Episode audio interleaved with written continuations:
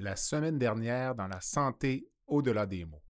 Euh, je vous dirais que d'un côté, la première chose qui me vient euh, en tête, euh, c'est que pour ce qui est de, ceux qui considèrent leur santé mentale moins bonne qu'avant leur médecine, mm-hmm. qu'on a un facteur confondant ici, encore une fois, qui est la pandémie. parce qu'on sait qu'avec la pandémie, ceux qui estiment que leur santé mentale est, est moins qu'avant la pandémie a augmenté. Fait qu'il y a peut-être cette tendance-là de fond. Euh, après ça, pour ce qui est des, chiffres un peu plus sur euh, ceux qui considèrent avoir des enjeux de santé mentale et même ceux qui se sont absentés, euh, voire qui ont aussi été consultés, ce qui est préoccupant, c'est que j'aurais tendance à dire que c'est peut-être que les chiffres sont peut-être sous-estiment peut-être en fait le, vrai taux, à savoir que malheureusement, même dans des professions de, de la santé comme comme bref la médecine, euh, j'aurais tendance à dire qu'il y a encore un certain euh, stigma par mm-hmm. rapport aux enjeux de santé mentale, là, si on regarde dans la culture médicale. Et donc, même à travers un, sondage qui se voulait anonyme, euh, que, ou que, peut-être que les gens sous-rapportent leur, leur, taux de consultation ou même leurs enjeux de santé mentale.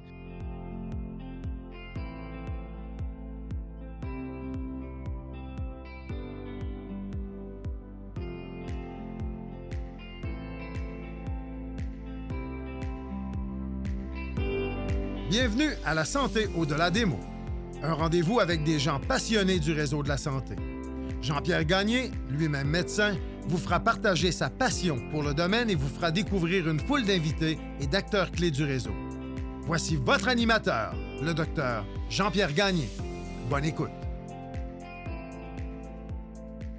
Je reçois, pour la deuxième partie de notre entrevue, M. Maxime Bell, président de la Fédération médicale étudiante du Québec nous poursuivons notre entretien sur l'équilibre personnel et le bien-être des étudiants. Un deuxième segment d'entrevue qui permet d'approfondir notre réflexion à cet égard. Nous discutons également du nouveau système d'évaluation et de la charte du bien-être étudiant qui a été produite par la FMEQ. Des nouveautés qui heurtent des dinosaures comme moi. Bref, une entrevue encore une fois fort intéressante qui complète bien le segment de la semaine dernière. Bonne écoute.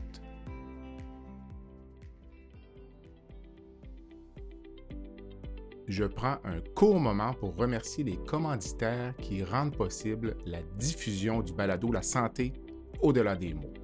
Groupe Conseil Beauchamp-Beaulieu des Toupin, associé à la financière Banque nationale Gestion de patrimoine, Rempart Neurophysiologie, le groupe TIGE, Eurofin Environex et Go Mouton.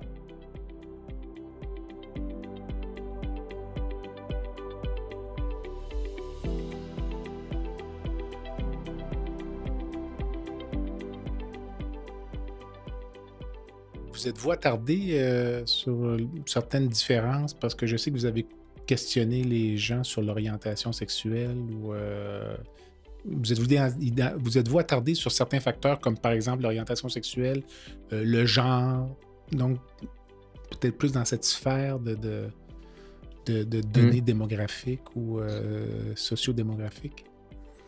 Oui, euh, effectivement, on a essayé là, de justement recouper les, les données puis d'analyser les données, des ventilés en fonction de paramètres sociodémographiques qu'on a récoltés.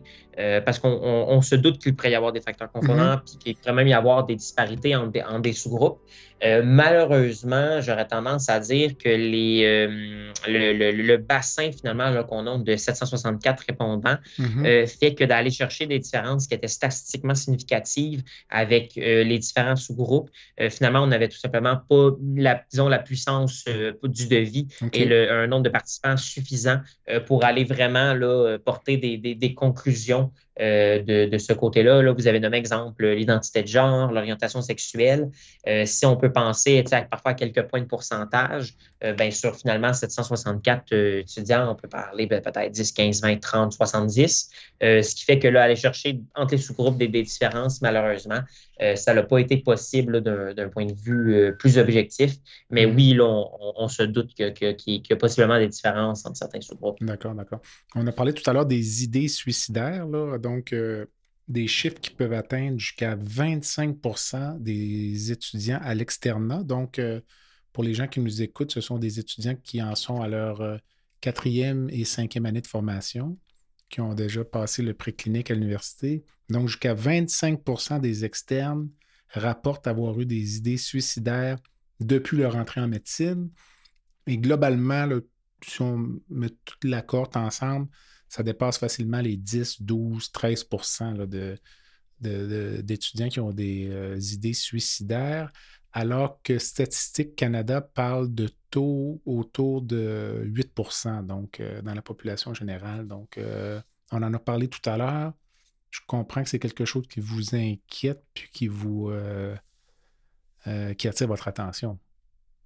Oui, oui, ça attire notre attention. Puis, euh, comme, comme, vous venez de le citer, Statistique Canada parle de 8 Là, nous, euh, dans les limites, disons, de la, la, validité du sondage qui est fait, on a des, choses qui sont plus dans le 12% même 25 mm-hmm. euh, chez les externes. On, de, de, ça, on pourrait dire que finalement, il y a peut-être un peu plus d'idées suicidaires là, chez les étudiants en médecine. après ça, j'ai les données un peu plus pour les, les, médecins en, en, pratique en tête. On sait parfois que c'est pas tant euh, le, en fait, eux-mêmes, en fait, le, taux d'idées suicidaires ou le, taux de suicide qui est plus élevé euh, que parfois l'accessibilité au fait que les méthodes de suicide chez, les médecins est, finalement un peu plus efficace, donc malheureusement se rate moins euh, mm-hmm. aussi. Fait que c'est sûr que je garde ça aussi en tête pour mettre un grain de sel sur ces chiffres-là. après ça, on, sait aussi que la formation en, en, médecine qui est de plus en plus exigeante, bon, on a le préclinique, l'externat, Ensuite, on a la, résidence euh, et la pratique. Euh, puis on, voit d'un point de vue pan-québécois, pan-canadien, que c'est une formation qui finit par être tellement exigeante que ça mène aussi un peu à l'isolement euh, des, étudiants, des externes, des résidents. puis j'aurais tendance à dire que, que ces, ces facteurs-là, comme l'isolement, peut-être explique en partie les, données qu'on a devant nous, en plus de ce qu'on disait tantôt sur euh, l'anxiété, euh, la, charge de travail, euh, le burn-out. J'ai l'impression encore une fois aussi que la pandémie n'a pas aidé le, taux, mm-hmm. mais que parfois cette, tendance-là à dire que les, gens, par la préoccupation de leurs études, le travail, la formation, ont tendance un peu à, s'isoler ou à être isolés aussi par, par, le système puis, puis la culture, vient peut-être pas aider le, portrait. Avez-vous des données sur le nombre de suicides? Parce que ce n'est pas exceptionnel. Euh, on a même eu, nous, malheureusement, un étudiant à Québec dans la dernière année qui s'est enlevé la vie. Donc, euh, euh, malheureusement et ou heureusement, tout dépendamment, on voit, on n'a pas de, on n'a pas de, données à la FMEQ sur le taux de suicide à, proprement dit. Euh, après ça, est-ce qu'il existe des chiffres sur le sujet? J'imagine que oui. Euh, mais je, je, vous avoue comme ça, je ne je, les connais pas euh, par cœur s'il y en a. Mm-hmm. Euh, mais après ça, année après année, on, a tous effectivement des, des, exemples de, de suicides d'étudiants en médecine au Québec, au Canada, même aux, États-Unis. puis on voit que c'est quelque chose qui, revient. Puis du moment où que chaque suicide en, est un trop, c'est mm-hmm. toujours un peu notre, notre, peur dans, dans, dans l'arrière-pensée qu'on a de savoir et de dire ben, qui sera le prochain? Mm-hmm. Est-ce que c'est mon collègue de classe? Est-ce que c'est mon collègue de faculté? Est-ce que c'est mon collègue à la, fédération? Euh, puis c'est sûr que c'est quelque chose qui donne un peu froid euh, dans le dos. vous avez mm-hmm. cité l'Université Laval l'an dernier, mm-hmm. euh, qui nous a franchement bien préoccupés. J'ai aussi l'année d'avant, en janvier-février, un, étudiant de, l'Université McGill. Puis si je remonte aussi à quelques années, je pense qu'il y avait eu un autre étudiant à, l'Université Laval, si, je ne m'abuse. fait que c'est sûr que à chaque fois, là, je pense que c'est un, drame pour la, communauté étudiante et la communauté euh, médicale de manière générale. C'est un drame à tout point de vue. Vous avez mentionné il y a quelques instants que les études, étaient plus exigeantes. Vous, vous, considérez que les études en médecine sont plus exigeantes maintenant qu'elles l'étaient il y a dix ans à cause de la pression? Parce qu'en théorie, les conditions s'améliorent un peu, d'après moi. Les horaires de travail diminuent, pour les résidents, les gardes diminuent, les lendemains de garde. Mais globalement, la, la perception, c'est que c'est plus difficile à cause de la pression ou à cause de. Hmm. Je dirais que c'est une excellente question dans, du moment où moi, je n'ai pas vécu, euh, disons, avant mes études en, médecine, ce, hmm. qui est, ce, qui se faisait anciennement. Hmm. Euh, fait que c'est sûr que c'est difficile à dire de ce côté-là. Euh, après ça, je ne pense pas nécessairement là, que, les, que le, la pression est, pire ou que, que les conditions sont pires qu'avant. Au contraire, je pense que heureusement, on fait quand même du chemin en matière de, de préoccupation du bien-être des étudiants, des résidents, de conditions de stage. On voit les initiatives en matière de bien-être, même des cours au bien-être être donnés maintenant dans certaines formations postdoctorales, dans certains programmes de résidence. Donc, j'aurais tendance à dire que tranquillement, mais sûrement, on se dirige là, euh, vers le bon côté. Euh, d'un autre côté, par contre, euh, comme on, dit un peu tantôt, on, voit le vieillissement de la population, des baby boomers, des, des, problèmes de santé, puis de la comorbidité, de la complexité des cas qui est croissante.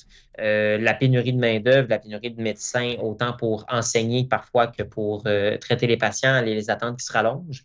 Et j'ai aussi en tête la hausse des admissions euh, en médecine et même les, ceux qui sont projetés dans les prochaines années. Euh, et de ce côté-là, j'aurais tendance à dire que peut-être que la, pression, pas juste sur les étudiants en médecine, mais même sur le corps médical de manière générale, n'a pas été aussi haute en, longtemps, là, mm-hmm. finalement, avec l'état actuel du système de santé euh, des patients, bref, la, la, morbidité aussi mm-hmm. qui est qui est croissante. Puis je pense que de ce côté-là, peut-être en effet euh, que la, pression sur le, débit et la, productivité n'a euh, pas, été aussi haute en un bout de temps. Mm-hmm. Avez-vous suffisamment de support des universités dans l'enjeu euh, de la santé mentale ou du bien-être aux études ou tout ce qui entoure un petit peu la qualité de vie, puis vraiment le bien-être étudiant? C'est une, euh, je c'est aussi une, excellente question. Puis je vous dirais qu'en deux temps, le premier euh, est qu'il y a déjà beaucoup de choses qui sont en place et qui se fait euh, dans les universités. Là, au début de l'entrevue, on en a parlé un peu. les sentinelles, les aides à la vie étudiante, les services de psychologie, d'orientation, même les cours là, sur le bien-être et même aussi sur la résilience qui sont donnés maintenant là, au niveau du docteur en médecine, au niveau de la résidence. Mm-hmm. malheureusement, je pense que les, les, les ressources qui sont déjà offertes, puis les structures qui sont déjà en place sont pas plus, sûrement sous-utilisé ou peut-être sous-publicisé. Ou du moins, les, les, on, pense, et même qu'on a des données euh, dans les associations locales qui nous disent que les, les étudiants euh, méconnaissent euh, ces ressources-là.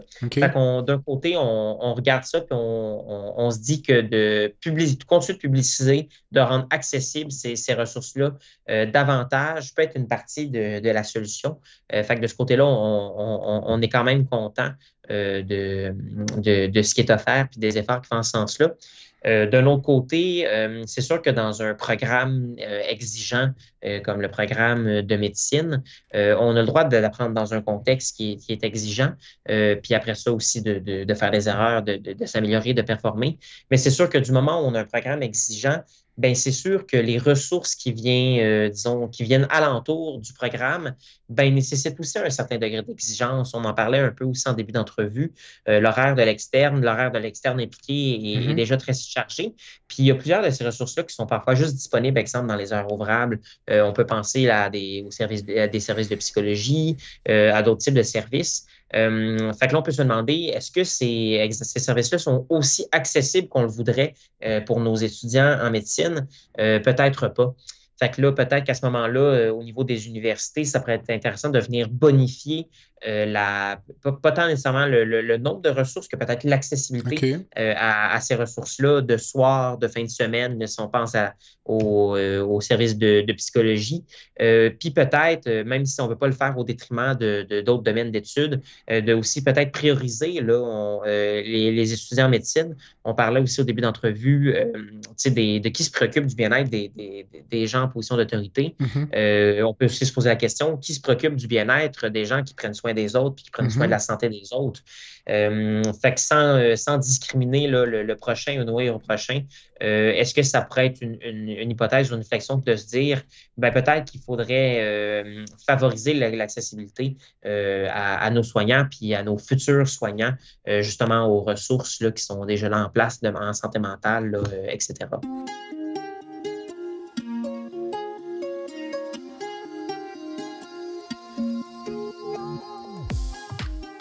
Unique Média, une agence de conception web et vidéo innovante, vous offre une gamme complète de services sous un même toit. Que ce soit pour créer un site web, lui donner une toute nouvelle vie avec une refonte, produire une vidéo corporative de premier plan ou concevoir un projet de motion design qui en met plein la vue, l'équipe d'Unique est là pour transformer votre vision en réalité. Pour découvrir l'ensemble de nos services et en apprendre davantage sur la façon dont nous pouvons concrétiser votre vision, visitez notre site web à uniquemedia.ca unikmedia.ca.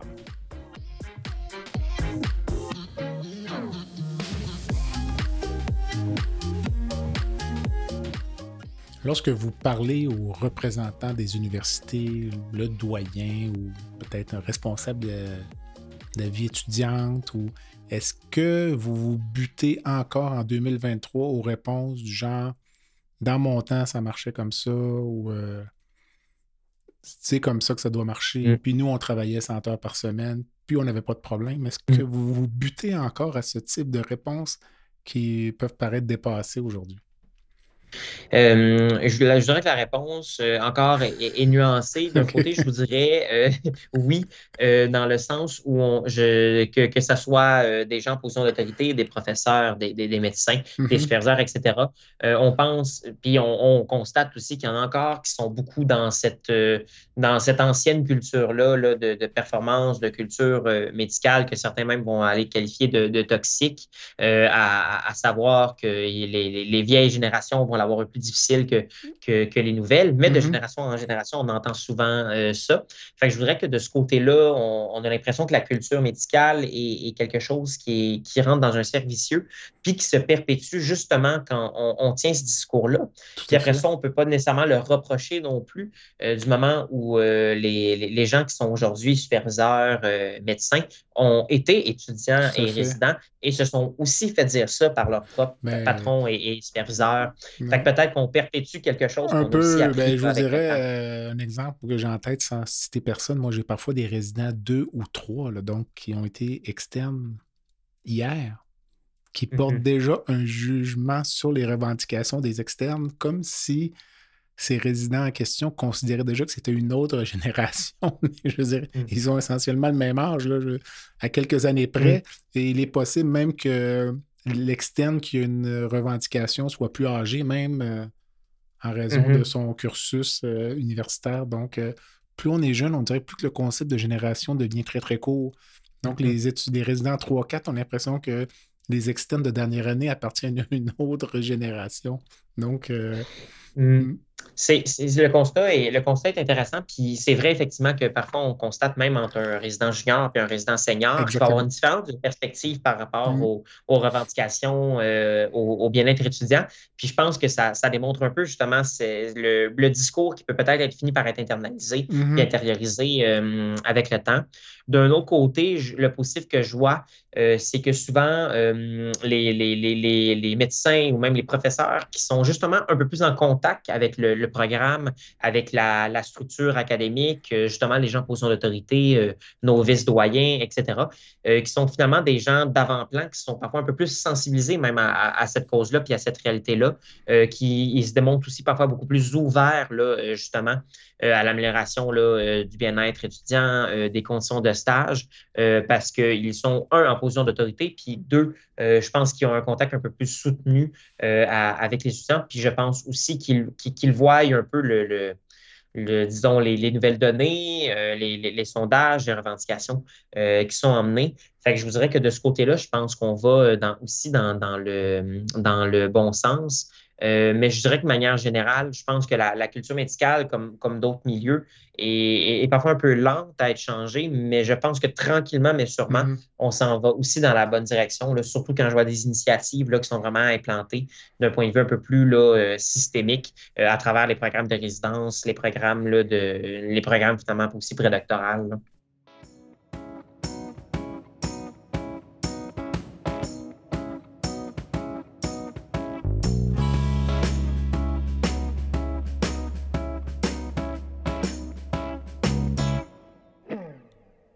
Rempart Neurophysiologie est une entreprise spécialisée dans l'octroi de services neurologiques tels que le monitorage neurophysiologique péropératoire.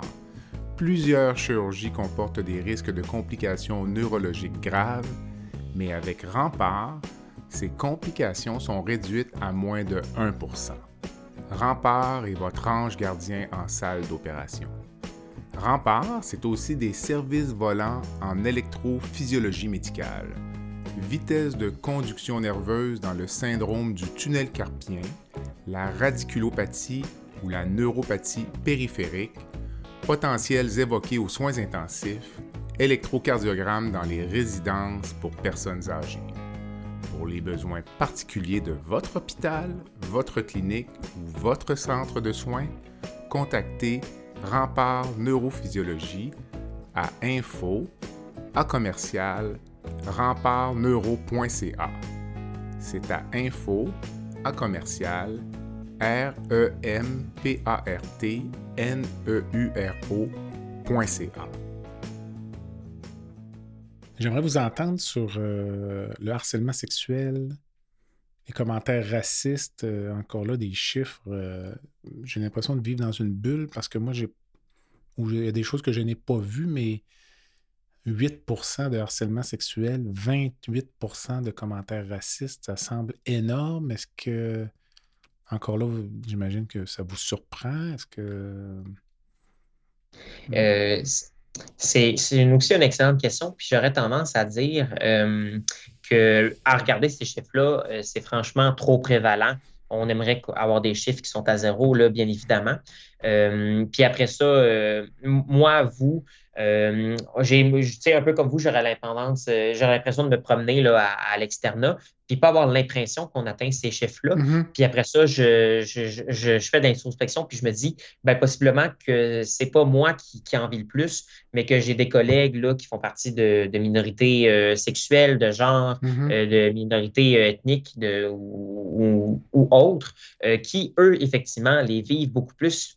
Puis qui, en le vivant au quotidien, euh, finalement atteint ces taux-là que moi, je ne perçois pas nécessairement euh, comme euh, in- individu. Euh. C'est sûr qu'après ça, on pourrait venir nuancer le chiffre en, en- en disant est-ce que, comme société, on est plus sensibilisé qu'avant à ce genre-là de commentaires-là déplacés, que ce soit des commentaires euh, racistes, que ce soit le harcèlement sexuel? Parce qu'est-ce qu'on a la fibre à, à reconnaître plus tôt et même euh, de manière finalement tout court être un peu plus sensible à ces enjeux-là? Euh, J'aurais tendance à dire qu'on est plus sensible et, et- et que c'est tant mieux aussi. Euh, après ça, c'est que, que le chiffre soit de 1 ou de, ou de 8 Mhm. euh, c'est sûr que je pense qu'il y a encore beaucoup de travail à faire là, pour euh, emmener ces, ces chiffres-là à, à- à zéro. Parce que pour entendre des témoignages à gauche et à droite là, de, de collègues, d'externes et autres, malheureusement, là, il y a encore des, des- des- des- des choses qui se disent et qui sont, qui sont franchement là, qui sont franchement inacceptables. J'ai, euh, vous me corrigerez, mais j'ai l'impression que ce qui était peut-être il y a 15 ans euh, une blague de mauvais goût Mhm. est aujourd'hui finalement de façon objective euh, un commentaire de nature sexuelle ou à connotation raciste. C'est un petit peu ça que vous, finalement, Mhm. que vous voulez dire peut-être ou euh, oui, ben, c'est sûr que je pense qu'en partie, tu sais, le, disons que ce qu'on considérait, euh, disons, raciste il y a, il y a, il y a 20, 20 ans est peut-être plus la, la, la, la même chose qu'aujourd'hui. Puis est-ce que la, la, tolérance, même la tolérance sociétale Mhm. est plus la même de ce côté-là? Euh, J'aurais tendance à dire effectivement que tu sais, les, les, les choses ont changé. Je pense que c'est dans, le bon sens, dans, dans le sens où euh, ben, on, je, je pense pas que personne ne veut tolérer du racisme ou du harcèlement euh, sexuel là, euh, dans, dans nos milieux. Mais ça vient à dire que peut-être que la, la ligne en- encore aujourd'hui est, est mince ou encore plus mince là, qu'elle l'était là, par rapport à, à- à la réalité de, de- de- de tout un chacun.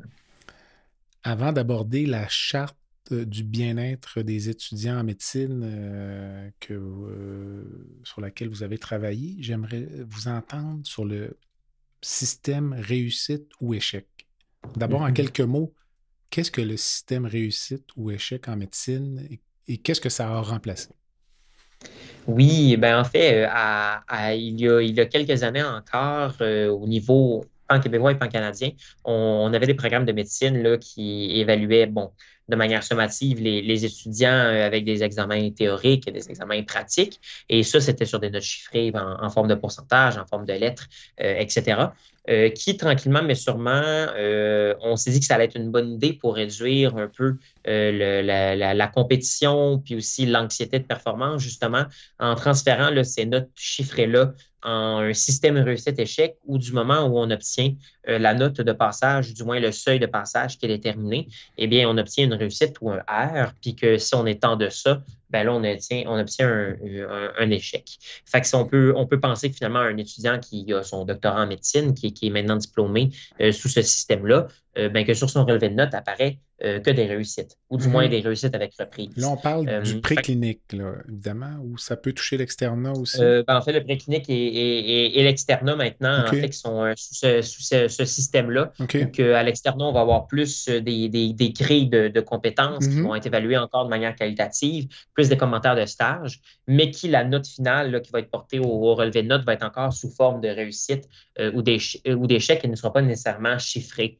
Euh, puis ça, tout euh, sous, l'hypothèse qu'on enlève un peu cette, cette pression-là, cette compétitivité-là par rapport aux, notes. Surtout, on peut penser parfois qu'on on, essaye de chercher un peu une, aiguille dans une botte de foin ou qu'on discrimine les gens sur des choses qui sont plus ou moins probantes ou comme on disait tantôt, bon, bref, pour entrer en médecine, il fallait déjà être performant à l'école, disons-le ainsi, euh, puis que sur la, base de la sélection qui est faite, euh, on ne serait pas porté à croire qu'un étudiant en médecine qui n'a pas les compétences académiques mm-hmm. euh, pour réussir le, programme.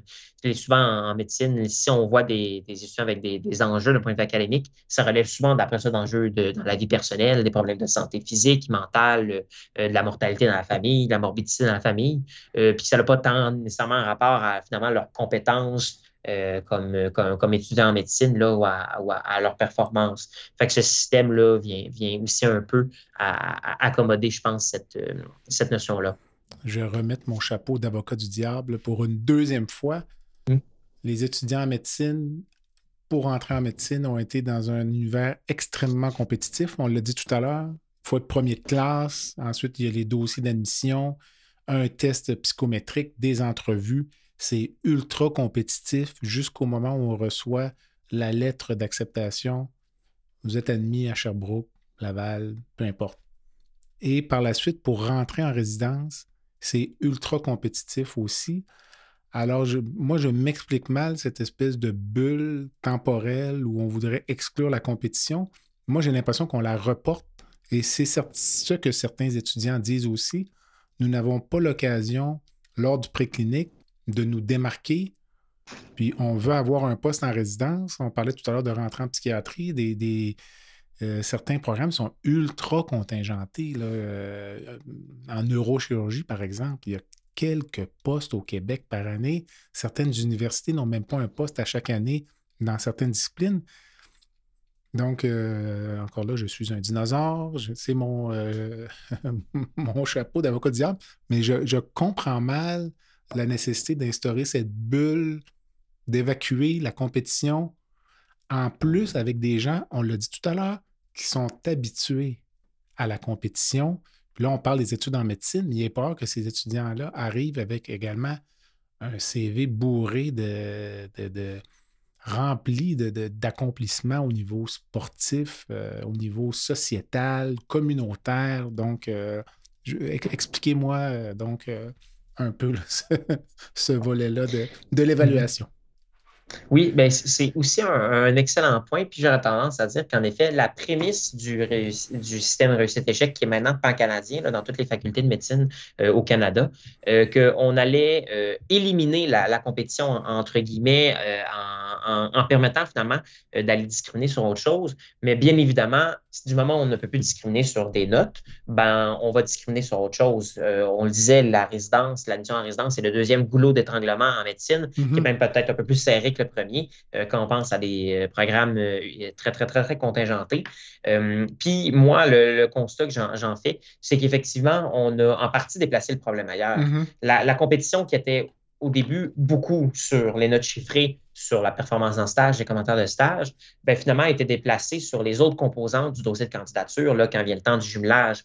Euh, puis la première chose qui me vient en tête, c'est surtout ce qui est euh, implication, euh, curriculum vitae. Mm-hmm. on, voit maintenant là, une, une course à l'implication qu'elle soit communautaire, associative. Je pense aux groupes d'intérêt euh, qui sont très, très, très prévalents en médecine, où on a aujourd'hui autant de groupes d'intérêt qu'on a de spécialités, euh, et où que finalement, et malheureusement, parfois, certains étudiants vont aller s'impliquer dans des choses pas pour lesquelles ils ont nécessairement un intérêt ou une motivation intrinsèque, mais parfois en, vue tout simplement de bonifier leur CV, en vue du jumelage. Fait que je pense que finalement, c'est un problème qu'on a euh, déplacé et qui a finalement aussi le, ses, désavantages, euh, euh, ces, inconvénients-là.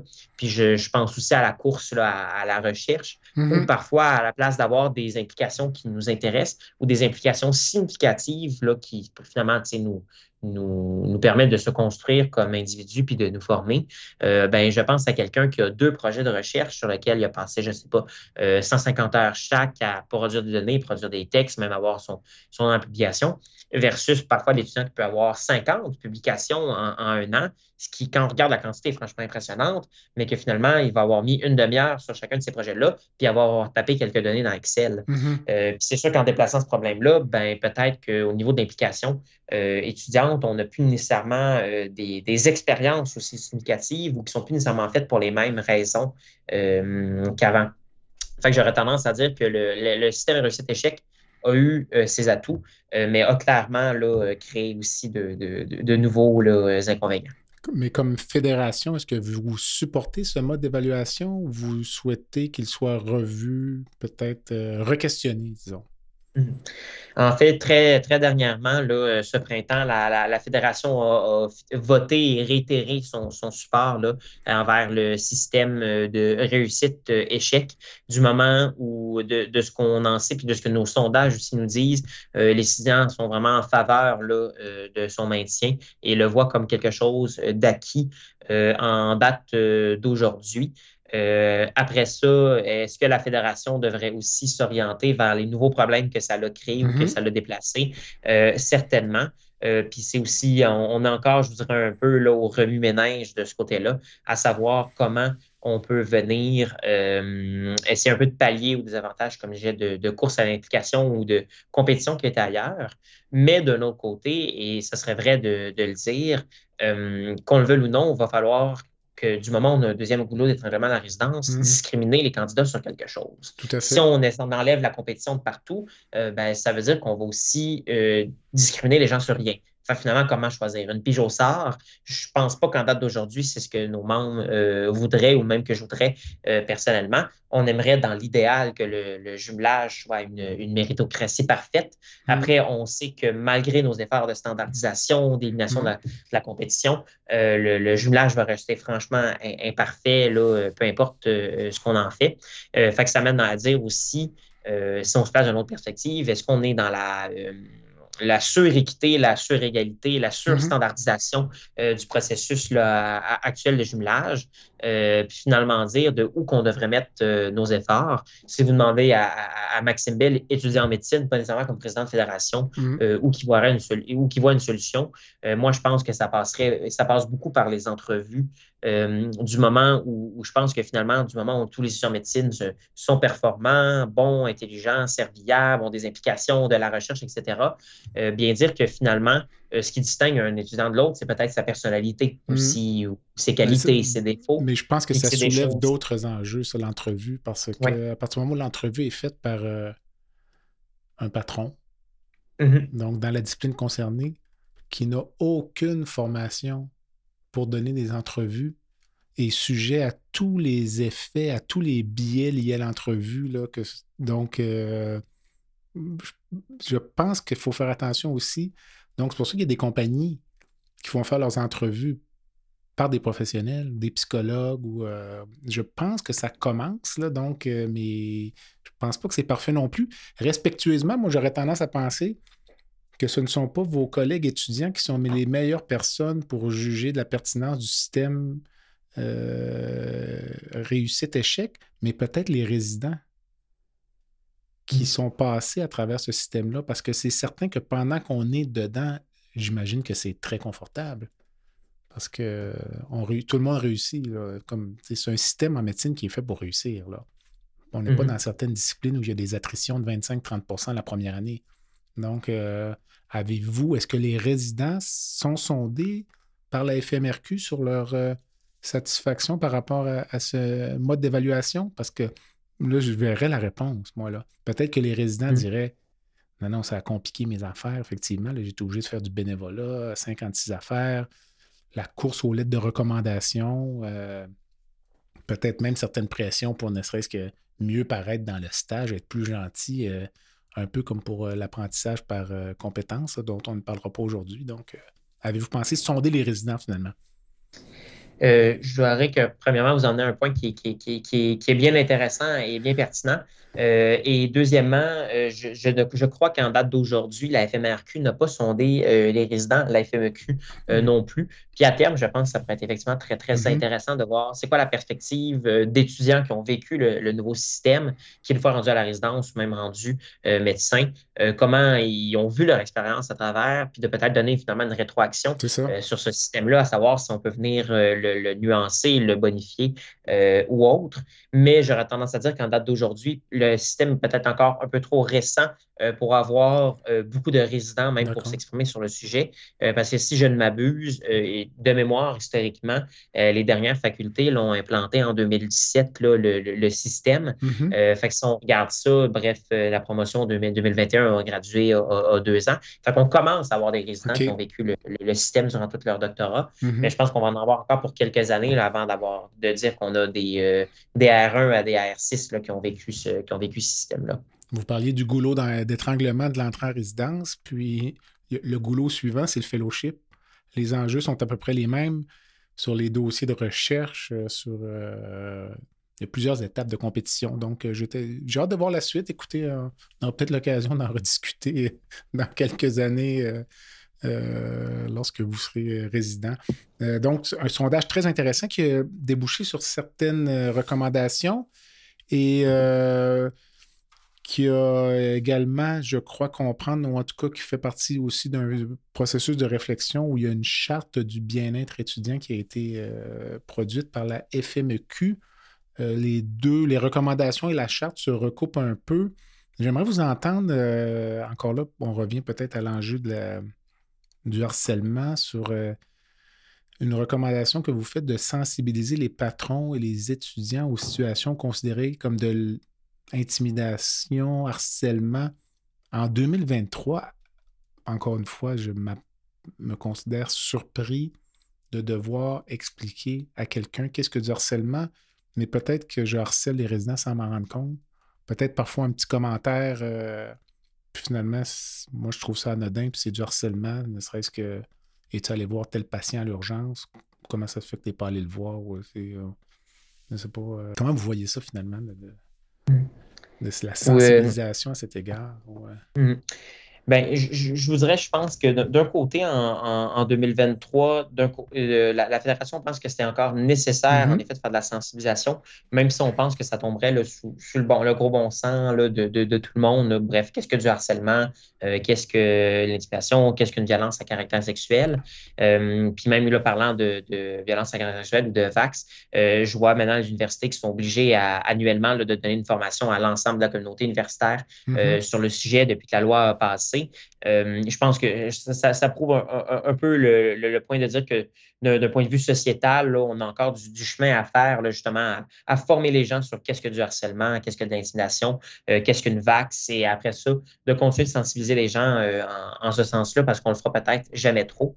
Euh, pour l'historique de la, de la charte du bien-être, effectivement, on a eu une première version en 2011 qui a été mise à jour avec le, sondage que vous avez pu consulter mm-hmm. en 2023, finalement entériné, présenté, là, même officiellement en date d'aujourd'hui au, au vice-doyen aux études médicales. Euh, prédoctorale. Et cette recommandation de venir sensibiliser davantage là, euh, les étudiants euh, et les patrons est déjà, je vous dirais, peut-être en partie faite du moment où, en effet, les, universités, dans les dernières années, ont déjà remporté un peu le, pas, que ce soit au niveau du, personnel ou que ce soit au niveau des, étudiants, même à travers les, les, les études, la formation, etc. après ça, est-ce que certains harcèlent sans le savoir ou, mm-hmm. sans s'en rendre compte? Comme vous le disiez tantôt, c'est sûr qu'encore une fois, je pense que ça dépend un peu des sensibilités de chacun. Euh, et que finalement, ben, la, ligne est, peut-être mince, là, euh, mm-hmm. dépendamment de à qui on le demande. Euh, fait j'aurais tendance à dire que dans une perspective un peu plus institutionnelle, ben, c'est d'autant plus important de venir comme institution, comme faculté, définir nos politiques, définir nos définitions exactes de qu'est-ce que l'intimidation, qu'est-ce que du harcèlement, et ensuite de peut-être s'y tenir pour essayer de, de, retirer une partie du subjectif puis du mm-hmm. arbitraire aussi euh, derrière ça euh, pour que finalement on n'aille pas euh, ni, ni trop dans un sens là, ni, ni, dans l'autre, qu'on n'aille pas avec dire que tout du harcèlement, quand en partie ça n'en est pas, et que de l'autre côté, on néglige pas non plus là, une partie du harcèlement qui, qui, qui, est présentement et malheureusement encore faite. Mais règle générale, tout ce qui est harcèlement, discrimination, racisme, ou même propos de nature sexuelle, on a tendance à considérer qu'on doit l'évaluer du point de vue de la personne qui le subit mm-hmm. et donc pas du point de vue de la personne qui l'impose. Alors, comment est-ce qu'on fait avec les universités pour définir ce qui est ou n'est pas du harcèlement? C'est quand même délicat. J'essaie de m'imaginer un petit peu, là, on essaie, on va vraiment décrire des comportements euh, mm. spécifiques, là, pareil, mm. Ben, je, pense que vous emmenez aussi un autre point qui est, qui est intéressant, puis qui est de dire, euh, si je, pense ici, à, exemple, à l'Université de Sherbrooke, du point de vue de, de la victime, qu'effectivement, peu importe la, définition qu'on emporte, c'est mm-hmm. quelqu'un qui, est en détresse ou qui se pense harcelé, intimidé, etc., mm-hmm. euh, euh, a heureusement un, filet de sécurité des ressources offertes à l'université. Je pense là, euh, au bureau spécialisé, exemple, pour les violences à caractère sexuel, qui peut être contacté en tout temps par tout étudiant qui se sentira dans cette situation-là ou lésé. Puis je pense effectivement d'offrir évidemment un support à, la victime et un support, peu importe nos, définitions, euh, est, essentiel. Après ça, d'un point de vue euh, dénonciation, il y a toujours un peu le, le deux, les, voies de le faire euh, anonyme, non anonyme. et, je pense que de ce côté-là, après ça, il y a une, il y a, une différence, à, une ligne à tracer entre reconnaître le, vécu de la victime, légitimer son sentiment et le faire cheminer pour elle l'aider d'un côté. Euh, mais après ça, là, parfois, le, processus disciplinaire ou du moins les enquêtes qui peuvent, s'en suivre, qui, eux, là, à ce moment-là, en effet, là, doivent, euh, doivent correspondre dans un cadre un peu plus établi, parfois à, définition ou répondre à, un processus euh, du moment où, qu'on le veuille ou non, du moins au Québec en, 2023, on fonctionne encore avec la présomption d'innocence aussi. Là. Fait que, je pense qu'il y, a à distinguer un peu, le, disons, un processus un peu plus officiel versus la, la, reconnaissance puis le, support de la victime. Le podcast La santé au-delà des mots est une présentation du groupe conseil Beauchamp, Beaulieu, Dessureau, Toupin de la financière Banque nationale Gestion de patrimoine.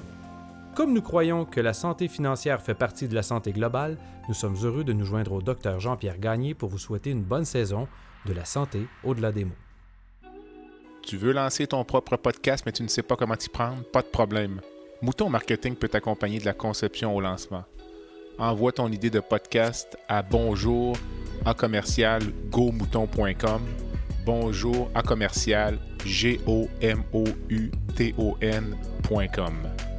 L'univers du podcast t'attend.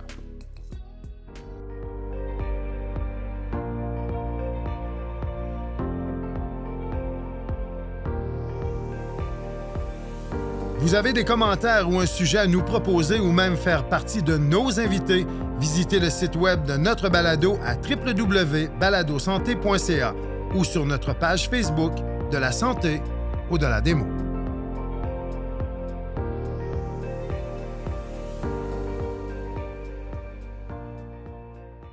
Euh, vous recommandez, parce que si on va à l'autre côté, l'autre extrémité du spectre, euh, ou si on se met du point de vue de l'agresseur, disons, euh, vous recommandez d'instaurer des plateformes de signalement indépendantes au niveau des facultés. Donc, vous faites référence à quoi exactement? Puis, qu'est-ce que ça viendrait, rajouter de dissocier ce processus-là du processus facultaire? Oui, ben, la, perspective que la FMQ a en date d'aujourd'hui, c'est qu'il y a des, heureusement des processus qui existent en ce moment, exemple, pour dénoncer, pour apporter des incidents, euh, qui sont en partie certains processus anonymes, d'autres non, tout dépendamment du choix euh, de la victime. Euh, mais on a la prémisse que les, étudiants seraient moins tentés de rapporter des, des, faits vécus du harcèlement, l'intimidation, etc du moment où qu'un processus facultaire, même s'il garantit, euh, euh, disons, objectif et ou mm-hmm. anonyme, euh, pour certains ont, quand même peur là, des, des, représailles ou encore des répercussions que ça pourrait avoir sur leur évaluation de stage, sur leur carrière, sur leur cheminement. Puis je ferai le parallèle, exemple, on, voit que c'est une petite minorité là, des, victimes d'agression sexuelle qui rapportent le tout à, la police ou qui, font, mm-hmm. déposent des plaintes formelles. encore une fois, parfois par plainte, par, par peur de représailles de, leur agresseur, ou bref, euh, de, ce point de vue-là. Fait que je pense que le parallèle est, quand même là de dire ah, ben, est-ce que, mon, est-ce que mon superviseur qui fait mon évaluation de stage, à qui je rapporte euh, une plainte, est-ce que ça pourrait me retourner contre moi? Euh, je pense que, que ce soit qu'elle soit valide ou non comme, peur, là, est une crainte du côté des étudiants.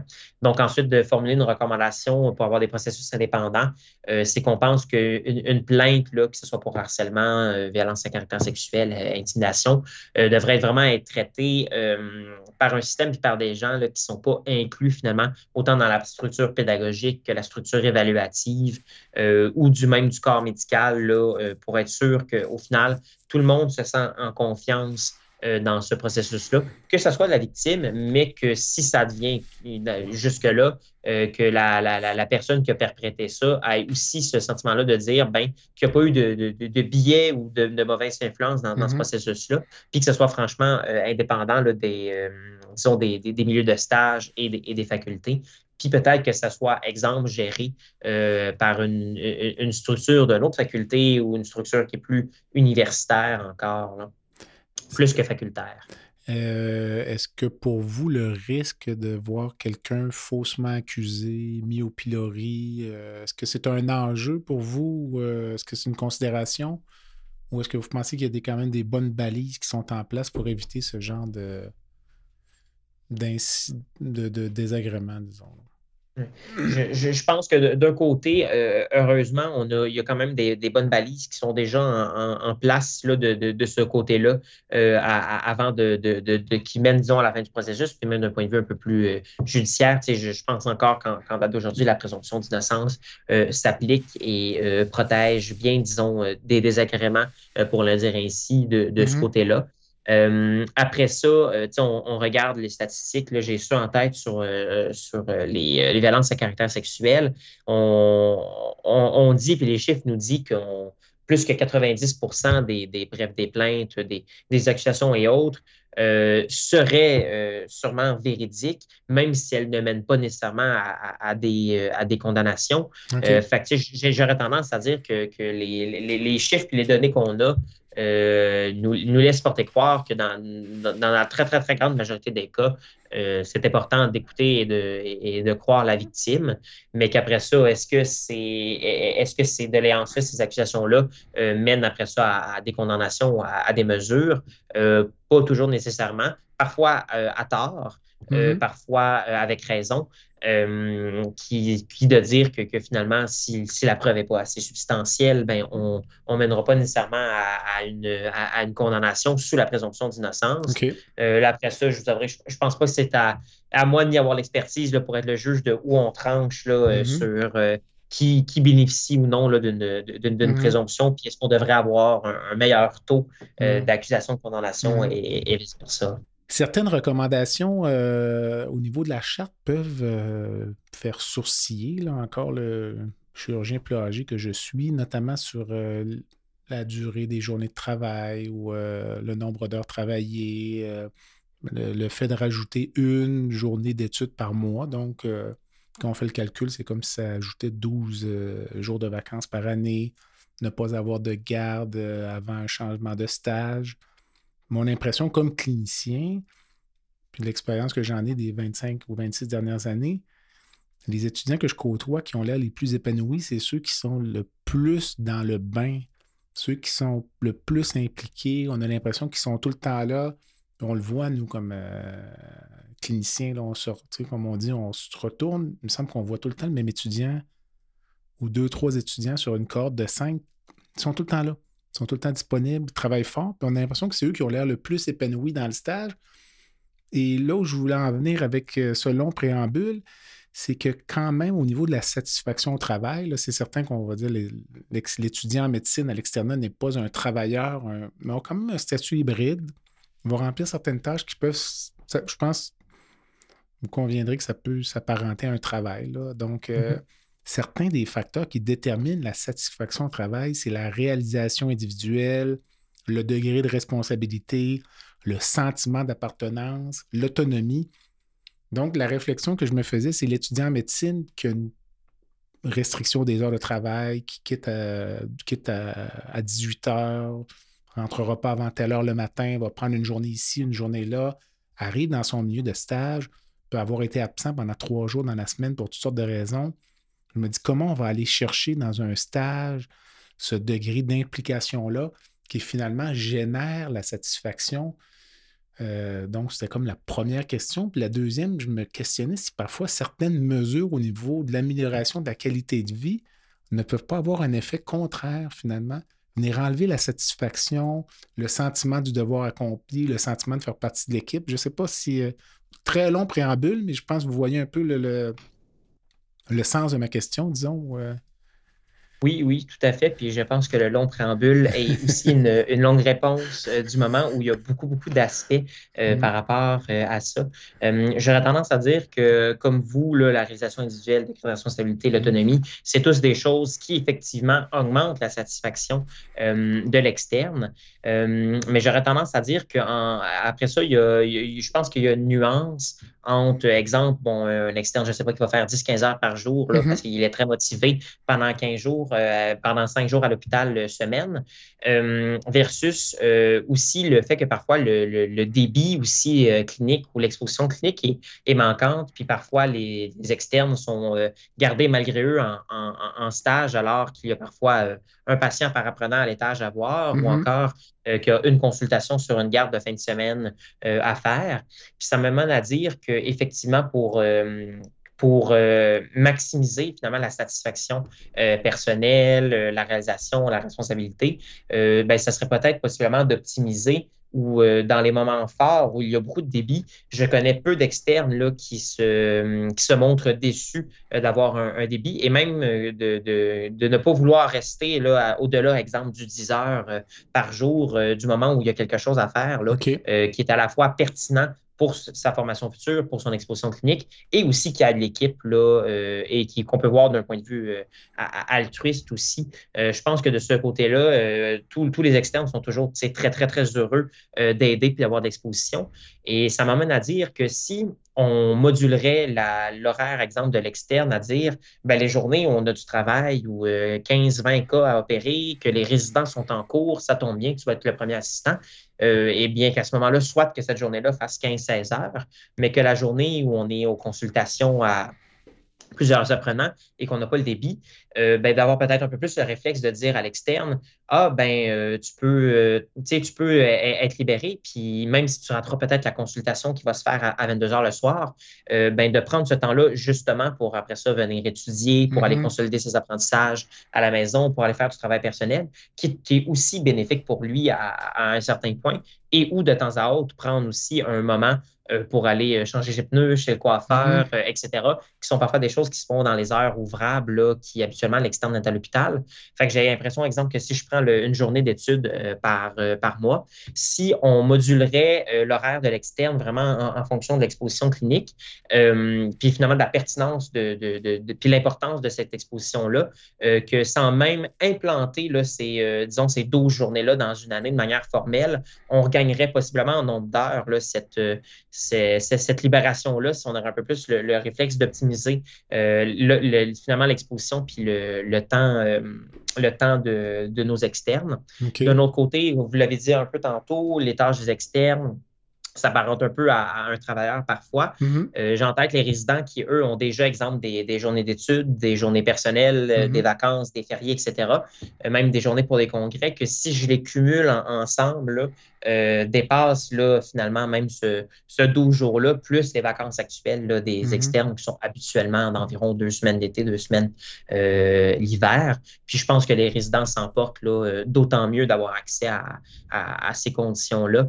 Euh, puis même, je voudrais en fait la charte reprend plusieurs des conditions là, que, les, que les résidents euh, ont déjà. Euh, fait que je pense que c'est peut-être plus dans l'optimisation qu'on devrait être euh, au final. Très intéressant. En conclusion sur cet aspect du sondage, puis avant de conclure l'entrevue, est-ce qu'on peut se comparer au reste du Canada, aux États-Unis, Europe? Avez-vous des données là-dessus? Euh, malheureusement, euh, on n'a pas de, de données euh, formelles. C'est sûr, après ça, on se doute que nos équivalents canadiens, américains, même européens, collectent en, partie leurs propres données sur le sujet, même si j'ai jamais eu la chance d'y voir. Euh, après ça, notre, disons, notre perception subjective veut qu'on on pense quand même qu'on se compare bien euh, même et qu'on fait mieux là, que d'autres milieux. Si je, si je regarde le- les témoignages que j'ai eu dans le Canada anglophone, euh, même euh, aux, aux États-Unis, euh, sur le bien-être étudiant, sur les conditions de stage, franchement, on, on- on est sûrement quand même là, dans, dans les meilleurs élèves, si on peut le dire ainsi, j'ai l'impression, au Québec. Ce qui, d'un côté, est, est rassurant et pourrait inspirer là, nos, nos- Mhm. nos voisins. Mais d'un autre côté aussi, que on, on- la, la FMEQ pense qu'on ne devrait pas non plus se péter les bretelles pour, euh, pour prendre l'expression, euh, puis voir que même si on, on- on fait peut-être bonne figure, qu'on a encore là, du, du chemin à faire en la matière. Intéressant. Euh, ça complète le segment principal de l'entrevue, donc euh, très intéressant, peut-être à reprendre dans le futur, là, suite euh, à, l'évolution de nos mœurs puis de nos façons d'enseigner. Euh, il y a toujours une petite section baguette magique dans mon entrevue, ça permet d'atterrir ça un peu plus tranquillement. Donc, euh, petite question en rafale. D'abord, si vous pouviez changer une chose dans le système de santé aujourd'hui, comme euh, étudiant en médecine en, en août 2023, ce serait quoi? Ou comme citoyen? Oui, mais c'est c'est une excellente question. Puis j'aurais, d'un côté, j'aurais tendance à dire beaucoup de choses. Oui. Euh, si j'avais à en choisir une, euh, je pense que ça, ça fait un peu un- un- un- une boucle avec le début de notre entrevue. Euh, je pense que ça serait de dire de, de- que, que la société, que, que le gouvernement, que, que le ministère investissent davantage dans le bien-être euh, des soignants, des Mhm. futurs soignants, des futurs professionnels de la santé, et que finalement, là, que le, le- que le slogan euh, des anges gardiens qu'on a entendu beaucoup durant la pandémie euh, se concrétise davantage et qu'à terme, là, on, on ait des, des, des soignants puis des, des, des professionnels de la santé qui sont eux-mêmes dans la santé, plus en santé puis qu'on les supporte aussi un peu euh, à travers là, euh, le, le système exigeant dans lequel ils sont, qu'ils portent à bout de Mhm. bras, on le sait, euh, à- avec les années. Fait que j'aurais tendance à dire là, euh, peut-être d'avoir un meilleur système de support là, pour, euh, pour les soignants et les professionnels. Très bon choix. Avez-vous une rencontre de rêve, quelqu'un que vous aimeriez rencontrer, revoir, vivant, décédé, qui habiterait n'importe où dans le monde? euh? Hmm. Je trouve aussi une bonne, une bonne question euh, parce que je- il y, a beaucoup, il y a beaucoup de personnages, autant vivants que, que, que morts, que j'aimerais bien rencontrer. Euh, le premier qui me vient en tête, je dirais, c'est François Cheng de l'Académie française, là, grand, grand, grand écrivain euh, qui a fait une, une partie de sa vie là, euh, en, en- Chine et aussi euh, au Japon, euh, qui a écrit un livre que j'aime particulièrement là, qui s'appelle Cinq méditations euh, sur la beauté. Euh, il a aussi écrit Cinq méditations sur la mort et autres. Euh, puis c'est à la fois, oui, un, un grand écrivain, mais aussi euh, grand poète, euh, grand philosophe. Euh, et je trouve qu'il emmène une, une perspective qui, en, en 2023 qui est très, très, très intéressante. Euh, Exemple sur la beauté. Euh, perspective qui, parfois, dans un monde hyper moderne, où on a une atomisation d'individus, dans, dans une société qui est, qui est très dans l'instantanéité, euh, qu'on a perdu parfois un peu cette, cette appréciation-là là, pour la, la, la beauté au sens très large du terme, là, où je ne me réfère pas nécessairement à la superficialité, Mhm. mais à, à la beauté de la vie, à la, à la beauté des choses, à la beauté de la résilience aussi, par exemple. Excellent, c'est très intéressant. Ça va nous porter à faire des recherches, puis euh, peut-être des lectures euh, par la suite. Avez-vous une cause qui vous tient à cœur? Supportez-vous une fondation euh, en particulier ou... Ben, je, je, vous dirais que je pense que la cause qui me tient, une des causes qui me tiennent particulièrement à cœur, euh, et pas mal de sujets de notre entrevue aujourd'hui, à savoir le bien-être et la, et la santé mentale, euh, bien évidemment. Puis je pense que ce que je fais un peu au quotidien, au, au final, là, va un peu dans, dans, dans ce sens-là, euh, Mhm. de cette cause-là, du, du bien-être, et là, ici plus spécifiquement du bien-être étudiant, euh, à, à savoir à travers mes fonctions, là, que ce soit à la présidence de la Fédération, à la présidence de la GEMUS ou même des postes que j'ai occupés aussi par, euh, par le passé. Euh, J'essaie d'habiter un peu mes, mes, mes passions et aussi les causes que je supporte au, au quotidien. Euh, puis je pense un peu moi-même à, à m'actualiser à, travers ça, là, de défendre le, le Mhm. bien-être de mes collègues, là, qui, qui reste une, une chance aussi au quotidien. là. Excellent. Avez-vous une dernière pensée? Je vous laisserai le mot de la fin. Hmm. C'est aussi euh, toute, euh, toute une demande. Euh, J'aurais tendance à, un, vous remercier là, de, de m'avoir reçu euh, pour le balado. Là, je pense qu'on a discuté de choses bien intéressantes, puis aussi euh, de perspectives, puis de nuances là, qui va porter, je pense, la, la, la, la, la- porter ses fruits, puis pour, pour porter la, la réflexion euh, plus loin. Euh, puis si j'avais une, chose à, pen- à, à penser, euh, ça serait justement de, de dire euh, aux gens qui, qui nous écoutent et qui vont nous, euh, nous écouter, euh, particulièrement euh, vous comme clinicien, comme médecin, euh, mes collègues comme étudiants en médecine, euh, aux résidents, aux professionnels de la santé de manière générale, euh, de effectivement prendre soin de leurs patients, mais également de prendre soin de leurs collègues et évidemment là, prendre soin d'eux-mêmes. Je pense quelque chose là, qui est primordial là, dans, dans, dans les, les professions, là, puis ou du moins dans les professions qu'on étudie pour, pour occuper un jour. C'est une très belle façon de conclure. Donc, euh, Maxime Bell, vous êtes président de la Fédération médicale étudiante du Québec. Merci. Oui, merci à vous. Au plaisir d'une prochaine entrevue. Oui, tout à fait. Voilà ce qui complète le balado de cette semaine. Merci d'avoir été à l'écoute et le docteur Jean-Pierre Gagné vous donne rendez-vous la semaine prochaine pour un autre épisode La santé au-delà des mots.